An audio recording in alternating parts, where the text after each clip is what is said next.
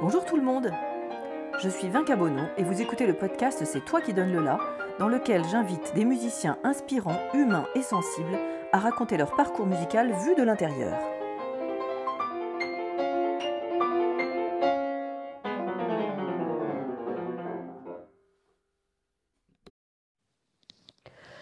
Pour ce huitième épisode, j'ai le plaisir de recevoir le pianiste Guillaume Vincent. Il y a quelques semaines, j'ai eu l'occasion de l'écouter en concert pour la première fois, et j'ai beaucoup aimé son jeu, extrêmement précis, efficace et juste, mais dans lequel on sent bouillonner la passion. J'ai donc eu envie d'en savoir un peu plus sur ce jeune homme au jeu déjà si mature. Je vous propose de découvrir avec moi un peu de son univers personnel. Cet entretien a été réalisé au Conservatoire à rayonnement régional d'Annecy, dont je remercie chaleureusement le directeur Julien Weil pour sa confiance. Vous entendrez au cours de cet épisode deux extraits du dernier disque de Guillaume Vincent, consacré à la sonate violon-piano avec le formidable violoniste Brieux Vourche. Successivement, un extrait du premier mouvement de la sonate de Strauss opus 18 en mi bémol majeur, puis le second mouvement de la sonate de Franck en la majeur. Bonne écoute.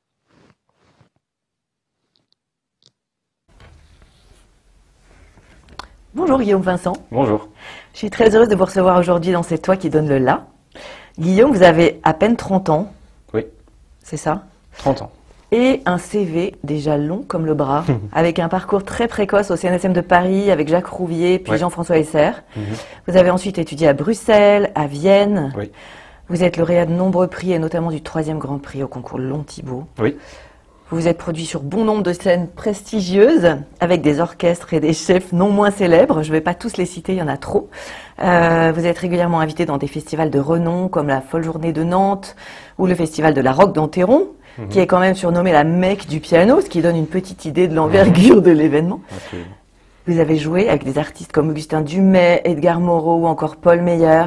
Mhm. Vous avez collaboré à des disques parus chez Warner. Vous avez déjà deux CD de piano solo à votre actif. Les Préludes de Rachmaninoff Oui. et Blacklist autour d'œuvres méconnues Oui. de Liszt.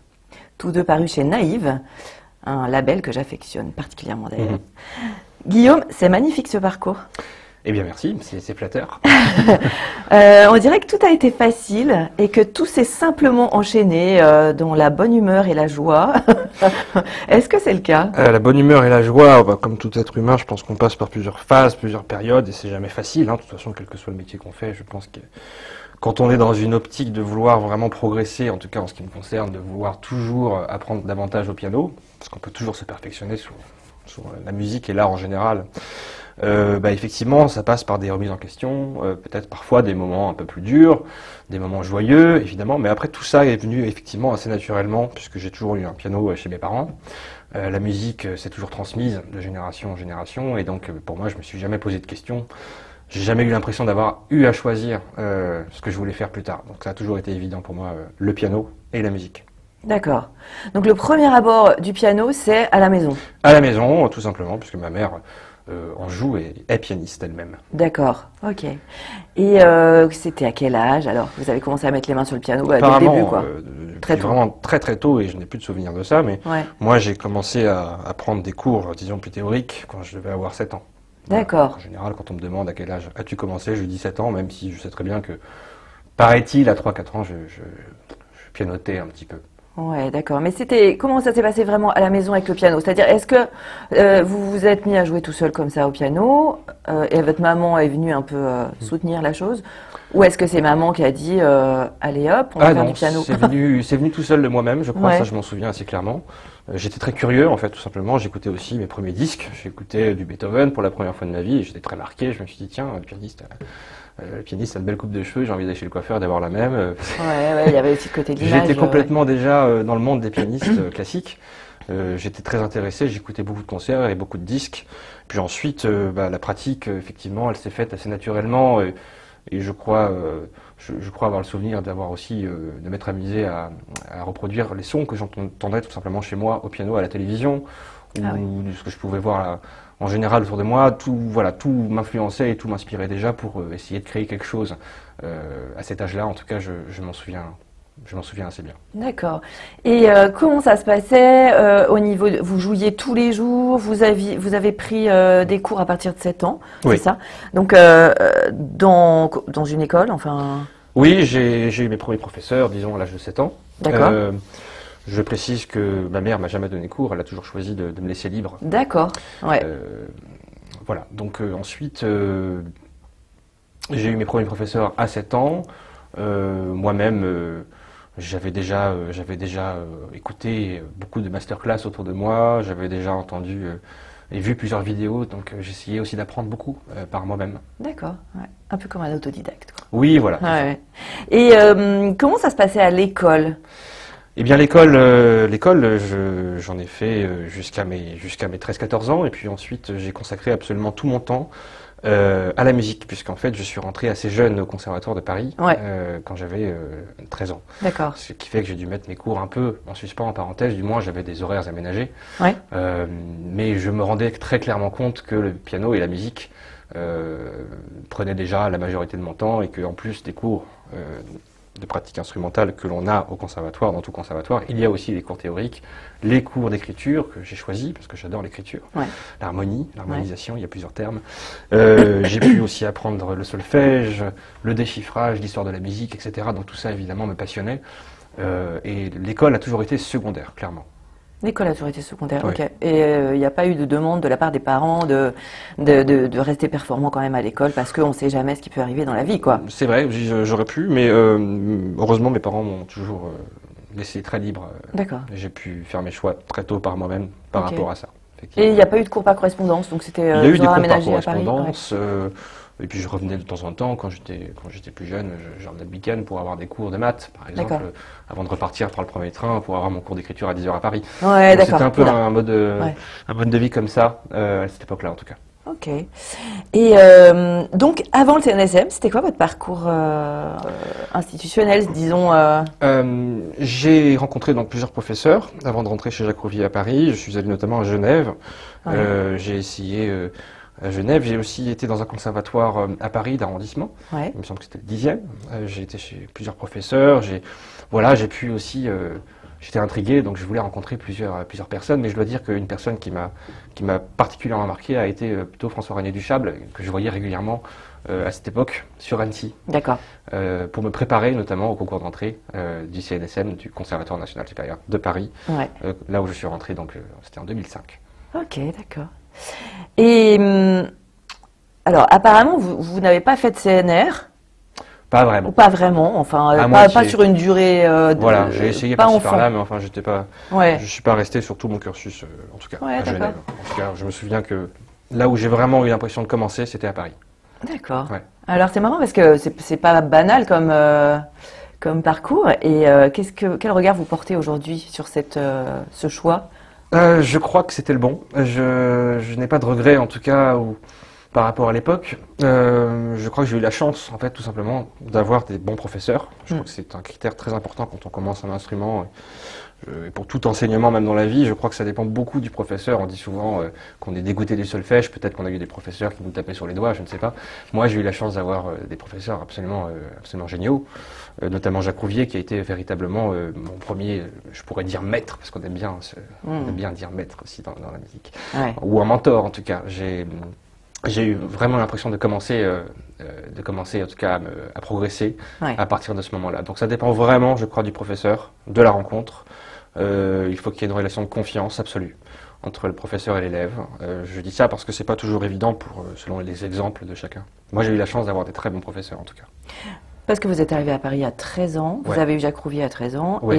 et, et qu'est-ce que c'est Comment ça fait d'avoir un mentor à 13 ans bah, c'est comme un deuxième papa. si tu bosses pas assez, Guillaume. euh, Enfin, il me le disait pas comme ça, mais ça pouvait être dur parfois si je ne sais pas. Bah, clairement, il me faisait comprendre que c'est pas parce qu'on a du talent, qu'on a des choses acquis, euh, qu'il ne faut pas travailler. Et ça, quand, on- quand on a 13 ans, en tout cas, c'est vrai que ce sont des choses auxquelles on ne se rend pas forcément compte. Donc, euh, c'est quelqu'un qui, euh, qui, qui m'a, qui m'a, qui, qui m'a toujours gardé sur les bons rails, si je puis dire. En tout cas, euh, musicalement, euh, il m'a, il m'a complètement motivé. D'accord. Euh, j'ai eu l'impression de véritablement travailler, même je pourrais dire, euh, euh, à partir de cette époque-là, à partir du moment où j'étais au CNSM de Paris. Puisqu'avant, finalement, dans ma plus jeune enfin, enfance, je ne travaillais pas spécialement plus d'une heure par jour, ou en tout cas le piano était évident, mais je n'en faisais clairement pas une obsession et j'avais aussi d'autres loisirs. D'accord. Et donc, je, je reviens un peu à l'enfance parce que ça m'intéresse. Euh, vous vous mettiez au piano facilement. Il n'y avait pas d'enjeu de dire tu dois faire tous les jours ou des choses comme ça. J'étais très libre de, jouer autant que, je, que je voulais, mais pour autant, c'était très impulsif. Je me souviens que j'avais envie de jouer. Oui, jouer, voilà. Mais j'étais pas dans une notion de travail. Le travail, je l'ai compris plus tard. Ça, c'est intéressant euh, pour nous, profs de piano, à savoir, ah à, se remémorer. Euh, quel souvenir gardez-vous de vos années CNSM Eh bien, des très très, bonnes, des très très bons souvenirs, évidemment. Comme je le disais, bah, les, professeurs, tous les professeurs, que ce soit au déchiffrage, euh, solfège ou, au piano, m'ont motivé à leur manière, m'ont appris énormément. J'ai eu cette impression de progresser énormément, de commencer à travailler. J'en garde évidemment un souvenir très studieux, hmm. euh, très solitaire aussi, puisque c'est vrai que euh, il y avait un décalage d'âge entre moi et les, autres étudiants, parce que j'étais quand même assez jeune encore. Euh, donc euh, j'étais très concentré sur euh, mon travail. Et j'avais une vie très solitaire en dehors du conservatoire, c'est-à-dire que j'étais dans plusieurs familles d'accueil et puis j'avais ma petite liberté d'adolescent. Hmm. C'était la découverte de Paris, c'était voilà, c'était énormément de nouvelles choses pour moi qui s'ouvraient. Mais c'est très tôt quand même, 13 ans euh, pour être loin de ses parents. Alors comment ça se passe sur le plan plus affectif? Ça va ou c'est difficile Je crois que ça a été. Je crois que ça a été. Je crois que ça dépend aussi des gens, mais euh, j'ai toujours gardé un contact très fort avec ma famille, euh, ce qui m'a pas empêché d'être très indépendant et autonome par ailleurs. Et j'ai très vite commencé à voyager, en tout cas à partir de cette époque-là, puisque je savais pertinemment que ce serait ma vie plus tard, c'est-à-dire voyager tout simplement, ne pas être au même endroit, de pouvoir euh, découvrir euh, des, villes, des salles de concert. Euh, donc j'étais déjà très préparé à ça dans ma tête au moment où je suis arrivé à Paris. D'accord. Et alors, je change un peu de sujet. Quel, rapport vous entretenez avec le track euh, Ou vous n'entretenez pas je, Ce serait mentir de dire que le track et la pression n'existent pas, et surtout dans ce métier. après, je crois que là encore, ça dépend des gens de comment est-ce qu'on le gère, euh, de où est-ce qu'il pourrait intervenir. En ce qui me concerne, j'ai été très traqueux de mes, de mes leçons, notamment avec Jacques Rouvier quand j'étais ah devant la classe. Et je savais peut-être au fond de moi-même que je n'avais pas assez bossé, j'en sais rien. en tout cas, il y avait, y avait, y avait un vrai stress, ça je le ressentais euh, vraiment euh, dans le ventre. pour les concerts, en revanche, j'ai jamais ressenti le même, le même stress. Au contraire, j'étais plutôt détendu, je crois, depuis longtemps. J'ai jamais été stressé vraiment par, par un public ou par une salle de concert. Ça, c'est quand même marrant d'être plus stressé par le prof que par, ah le, par le public. Euh, disons qu'on voilà, on peut être stressé par plusieurs choses, euh, parfois même très, pas forcément liées à la musique ou au travail dans la vie. Euh, mais pour la scène, en tout cas, non, hmm. clairement pas. D'accord. où puisez-vous votre inspiration? Ah, bah, c'est une bonne question, mais elle est partout. Je crois qu'elle est partout.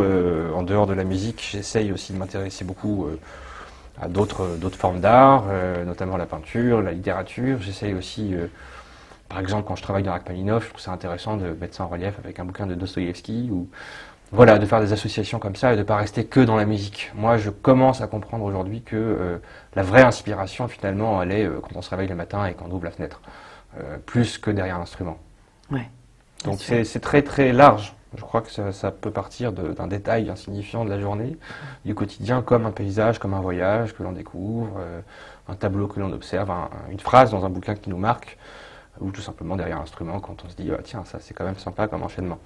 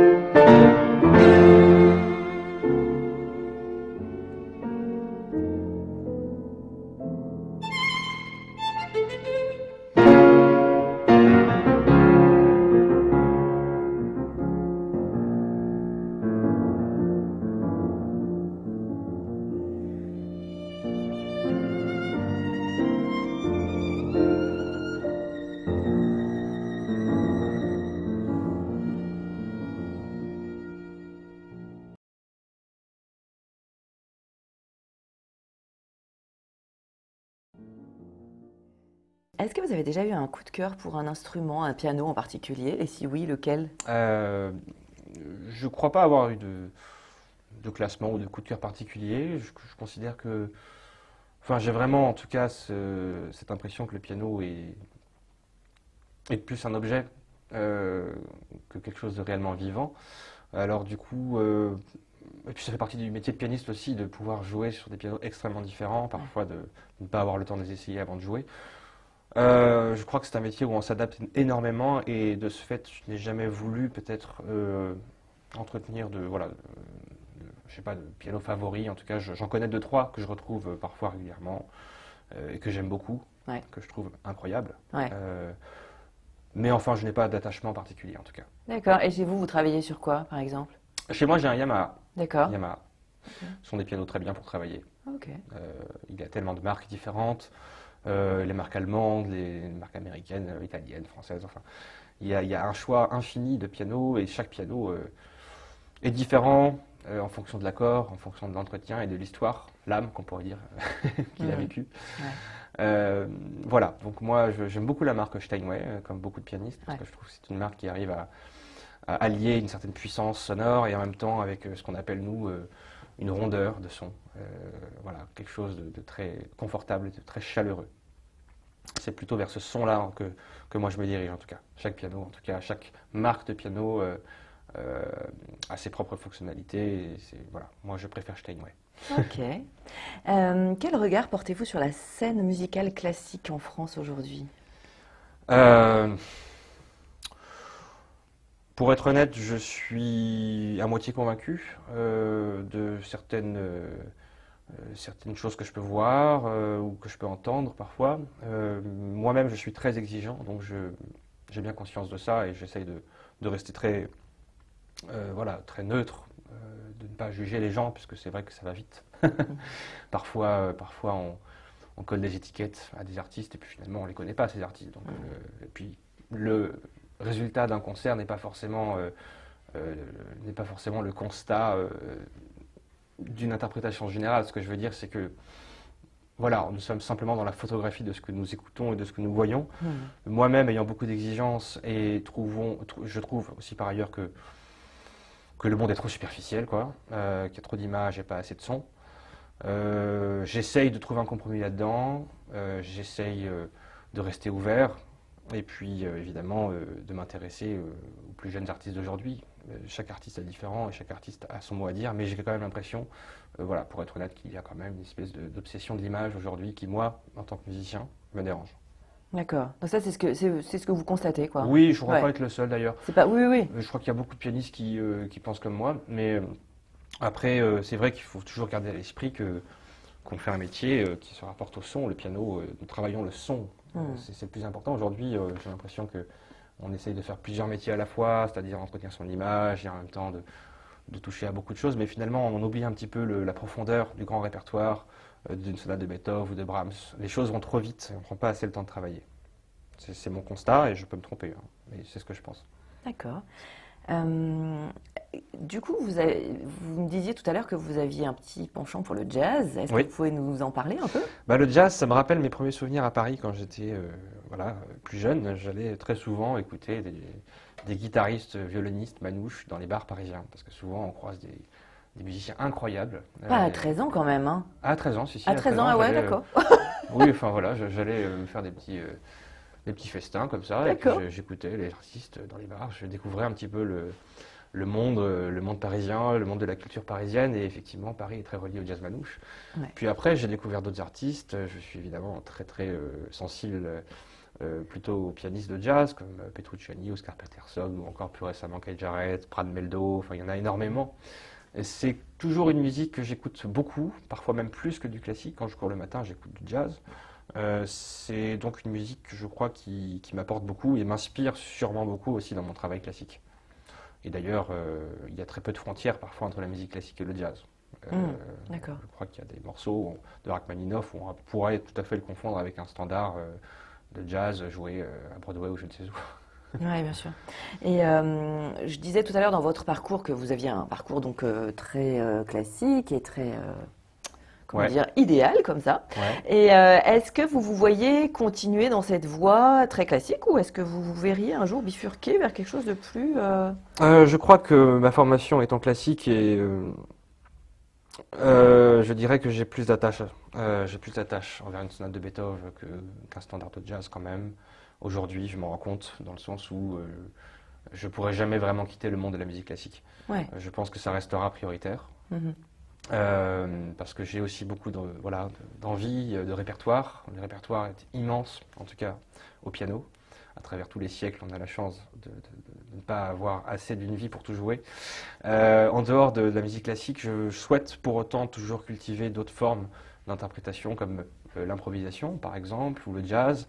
J'ai eu aussi l'occasion de, voilà, de faire d'autres styles. hein, euh, notamment pourquoi pas de la variété et pourquoi pas d'autres voilà, formes de, musique encore. Je suis ouvert, disons, à, toutes sortes de musique. Euh, tout dépend des personnes avec qui je travaille, tout dépend de l'univers, de tel morceau, de tel répertoire, de tel compositeur, mais je suis aussi euh, par ailleurs ouvert à la musique qu'on dit euh, contemporaine euh, d'aujourd'hui, c'est-à-dire des jeunes compositeurs que je connais qui, voilà, qui ont besoin d'interprètes pour simplement faire vivre leur musique et la musique des jeunes compositeurs d'aujourd'hui on peut parfois être surpris parce qu'il y a des choses absolument sublimes qu'on n'entend jamais. J'essaie de faire la part des choses entre ce qu'on entend souvent, et là encore, je trouve que on pourrait élargir beaucoup plus le répertoire classique. J'ai l'impression qu'on entend souvent les mêmes morceaux et que le public, en tout cas le public pas très connaisseur de la musique classique, oublie à quel point euh, euh, il y a des morceaux, euh, il y a des compositeurs que l'on ne connaît pas, et je pense qu'il y a vraiment pour tout le monde, pour tous les goûts.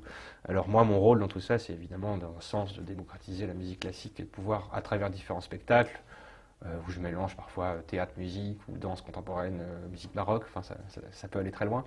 J'essaye à ma manière, en gardant quand même un pied, euh, disons, bien ancré dans la musique classique.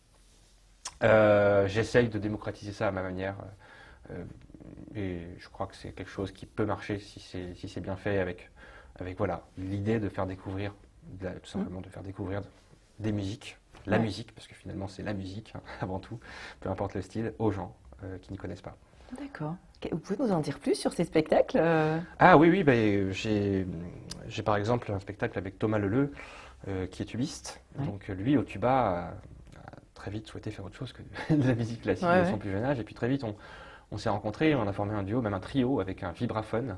Ah oui, Donc on essaye de faire vivre euh, du Michel Legrand par exemple, Ouais. Euh, il y a une part d'improvisation, donc des choses très jazzy, euh, un peu déviées de Kurt Weill, qui était déjà plus ou moins un compositeur euh, qui a initié beaucoup de choses, notamment la comédie musicale de Broadway. et puis on aime bien aussi le jazz comment, latino, tout ce qui est de danse brésilienne, il y a beaucoup de choses à faire. J'ai un autre spectacle effectivement avec Théophile Alexandre qui est un, la particularité d'être à la fois un chanteur contre-ténor et un danseur contemporain. Il allie les deux sur scène. Donc on a un spectacle qui s'appelle ADN Baroque. Nous avons d'ailleurs fait un disque autour de ce spectacle qui est sorti il y a 2-3 ans. Ouais. Euh, voilà, tout ça pour dire que effectivement, en dehors des récitals plus conventionnels, Mm. plus classiques, il y a aussi les spectacles euh, les plus rigolos. En tout cas, moi, qui, qui me font du bien et qui me permettent aussi de, de faire autre chose que du Rachmaninoff. Euh, vous parliez tout à l'heure de vos rêves d'adolescent. Euh, vous disiez que vous, vous voyiez déjà euh, pianiste et vous saviez que, que ça serait votre vie. Est-ce qu'aujourd'hui, Guillaume Vincent, vous avez la vie dont vous rêviez quand vous, aviez 13 ans ou 14 ans? Je dirais oui à 75%. Euh, il y a toujours une part où j'ai envie de plus, où j'ai besoin de plus. Peut-être que c'est de l'ambition, je n'en sais rien, mais Plus de euh, quoi? j'ai plus, euh, peut-être encore plus de concerts, plus de projets. J'ai une gourmandise par rapport à tout ça. J'ai voulu faire le plus de projets possible. Euh, Aujourd'hui, je me rends compte vraiment de manière très lucide que j'ai tout ce, qui- tout ce dont il me faut. Je n'ai pas à me plaindre. Je, je suis très heureux dans mon métier et je souhaite continuer, en tout cas pour les prochaines années, de cette manière. Hmm. Je n'ai donc pas de regrets. Euh, j'ai toujours besoin de, voilà, d'avoir des, des- des buts, des ambitions, des projets parfois très précis autour d'un compositeur, d'une intégrale ou même, euh, euh, pourquoi pas, de l'écriture, de la composition. Enfin, je reste ouvert à beaucoup de portes. Ouais. La musique de film, par exemple, c'est quelque chose qui m'intéresserait un jour. Ouais. Euh, j'ai besoin tout simplement, euh, voilà, d'explorer, d'explorer le plus possible de choses à travers mon instrument. D'accord. Que conseilleriez-vous à des parents qui souhaitent faire débuter le piano à leur enfant? Ah, eh bien, il y a ce qu'on appelle donc le, fameux éveil musical qui permet déjà d'avoir un aperçu de tous les instruments. Je pense que c'est bien de les voir, de les essayer. Euh, là encore, nous sommes dans le cas par cas. Ensuite, en fonction de ce que désire vraiment cet enfant, je crois que on, doit le savoir. Moi, je ne suis pas père, mais on doit le savoir tout de suite. Je pense qu'on doit tout de suite voir que l'enfant a un intérêt euh, particulier pour tel instrument ou pour la musique. Parfois, ça arrive que la, musique ne soit pas leur préoccupation première et auquel cas, il ne faut pas forcer les choses. Quoi qu'il arrive, il faut évidemment pas forcer les choses, mais euh, je crois que là, encore, ça dépend vraiment de chaque, chaque enfant, chaque personne. Hmm. Euh, il, faut, il, faut, il, faut, il faut mettre de la musique, il faut faire ce qu'on appelle un éveil musical à sa manière. Pourquoi pas, on n'est pas obligé de suivre les formations traditionnelles, mais proposer. Je, crois que c'est quand même tellement important, la musique est tellement importante, elle a tellement apporté euh, dans l'histoire euh, de, l'humanité, si je puis dire, que ce serait dommage de effectivement pas prendre le temps de voilà d'avoir une vraie initiation, de faire les choses bien à ce niveau-là. D'accord, mais sans, mais sans forcer. Mais sans forcer, bien sûr. chacun est libre après de, d'en faire ou pas. Et euh, que conseilleriez-vous à un musicien qui souhaite, un jeune musicien qui souhaite devenir professionnel? Quelles questions il doit se poser, par exemple. Eh bien, je crois que le plus difficile, c'est finalement de, s'écouter. Euh, moi, euh, bah, je me souviens d'un concert, conseil pardon, euh, de François Régnier Duchable, bien avant que je rentre au CNSM de Paris. il m'avait dit, quoi qu'on te dise, en gros, ne t'oublie pas toi-même. Quoi. le seul vrai professeur, en fait, c'est soi. C'est ce qu'on pense, c'est de savoir travailler avec ses oreilles. Jacques Rouvier m'a dit, le jour où tu travailleras avec tes oreilles, tu n'auras plus besoin de moi chacun a son rapport ensuite à son. Voilà, chacun fait le choix de suivre ou pas une sorte de mentor toute sa vie. Ensuite, il y a des pianistes qui, voilà, qui ont toujours un professeur et qui font une carrière remarquable. Ah ouais. Qui, vont, qui voient encore un prof. Absolument, oui. Ah Moi, j'en ai vu un encore il n'y a pas si longtemps. Euh, parfois, je me fais coacher. Euh, dans le but, encore une fois, d'avoir, de pas s'enfermer en fait. Coacher par, quel genre de Par des, par des, coachs des professeurs expérimentés. Hum. Quand je dis coach, oui, c'est plutôt du, perfectionnement euh, pianistique, on va dire. Oui, mais ça reste axé sur l'instrument, on est Ça reste axé complètement sur l'instrument et l'interprétation. Euh, on peut faire des rencontres. Par exemple, si j'ai envie de découvrir la musique russe, bah, je, pourrais être en contact avec, une, entre guillemets, une grande pianiste spécialiste de la musique russe qui pourrait m'apporter par, par ses histoires et son, vécu et son expérience des choses que moi-même j'ignorais. et là, c'est un métier, encore une fois, où on n'a jamais, jamais fini d'apprendre. Ouais, finalement, c'est presque un peu comme quand on est acteur dans un film et qu'on va jouer un rôle de particulier, on va aller voir un professionnel qui, pratique ce, ce, métier-là. Ouais, d'accord. Et quelle est votre actualité en ce moment? Eh bien, je parlais de la musique russe et très simplement, je me suis lancé dans l'intégrale euh, de Sergei Rachmaninov pour piano seul, donc qui ah, représente plusieurs heures de musique. En fait, pendant le premier confinement, je, cherchais justement des projets à long terme, mm. parce que je voyais qu'à court terme, tout s'annulait, comme tout le monde. Euh, alors j'ai décidé de, me lancer dans cette intégrale en me disant que, bah tiens, ça tombe bien, en 2023, on fêtera les 150 ans de sa naissance. Euh, donc, moi, adorant Rachmaninov, effectivement, la question ne s'est pas tellement posé. Je, me suis lancé là-dedans et j'ai donc euh, réparti cette intégrale en plusieurs programmes d'ici 2023 de sorte à ce que je puisse la faire découvrir au grand public. Et dans un monde idéal, euh, ce qui se passera, c'est que je vais donc pouvoir euh, enregistrer toutes ces pièces qui seront accessibles sur toutes les plateformes à partir de 2023. D'accord. Ce sera ma manière à moi de, de, contribuer à cet anniversaire ouais, de naissance. Donc accessible sur les plateformes et pas en CD en CD, pourquoi pas, c'est en, en, construction, disons. D'accord, mais ce n'est euh, pas l'objectif premier. Tout ce que je voudrais, ce serait, euh, ce serait effectivement d'avoir une, trace avec euh, mm. voilà, plusieurs vidéos aussi qui, qui, peuvent, dans le but, encore une fois, de faire découvrir cette intégrale, notamment des pièces qu'on n'entend absolument jamais, même dans le milieu de la musique classique. et je pense très simplement, et là aussi ça rejoint un petit peu ce que je dirais à un jeune pianiste, c'est tout simplement de s'écouter dans qu'est-ce qu'on préfère jouer. Ça paraît très simple, mais mm. souvent on cherche des concepts, des machins, on se dit ah oui mais ça ça a déjà été fait mille fois. Et eh bah oui, bah, si c'est fait mille fois euh, ou deux mille fois, ça change pas grand-chose. Hmm. Si nous, on a vraiment quelque chose, une affinité avec un compositeur, une pièce, euh, on, le sent physiquement, hein, presque même dans la hmm. sensation, que parfois on a envie de travailler tel morceau. C'est comme ça. Même les, les enfants, les plus jeunes enfants, euh, veulent travailler tel morceau. Oui. évidemment, il faut les écouter. Ouais. Et parfois, ce sont des morceaux qu'on joue toute sa vie. Hmm. donc je crois que c'est très important d'écouter cette petite voix. Euh, en ce qui me concerne, euh, j'ai toujours été fasciné par la musique de Rachmaninoff. Donc ça a été très simple, encore une fois, de, me lancer là-dedans. D'accord. Et euh, donc pendant le confinement, vous avez réussi à calculer que en 2023, Oui. vous auriez tout monté. Voilà. C'est un sacré challenge quand un- même. C'est un gros travail, je, je- Ouais. je ne vous le cache pas. Mais c'était l'idée, ouais. ouais. D'accord. Et pour terminer, pour vous, qu'évoque cette expression C'est toi qui donnes le là? Hmm. Et il y a quelque chose d'un peu, on donne l'exemple, euh, on donne là, c'est quelque chose euh, qu'on dit souvent dans l'orchestre, euh, c'est le basson, hein, je crois, qui, qui donne le la d'abord à tous les autres instruments, et puis ensuite les premiers violons va reprendre le la du basson. Donner le la, c'est il y a quelque chose de, voilà, euh, montrer la voix. Pour moi, c'est synonyme de montrer la voix, donner le la. Je, je le verrai comme ça, en tout cas, pouvoir euh, rappeler aux gens à quel point la vie est simple. Et en tout cas, en musique, elle est très simple. Elle est très simple en musique, la vie, c'est vrai? Ah oui, c'est beaucoup plus simple que dans la réalité. D'accord. Et bien sur ces belles paroles, euh, merci Guillaume. Merci Vincent. beaucoup.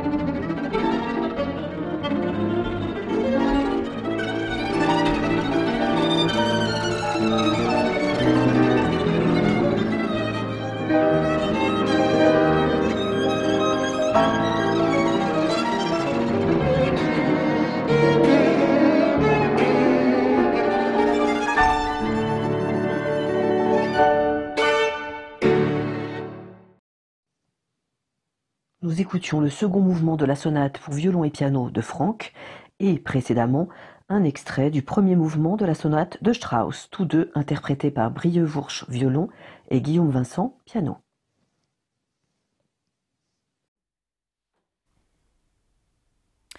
Si vous avez aimé cet épisode, n'hésitez pas à mettre de petites étoiles de satisfaction, cela permettra au plus grand nombre de nous voir.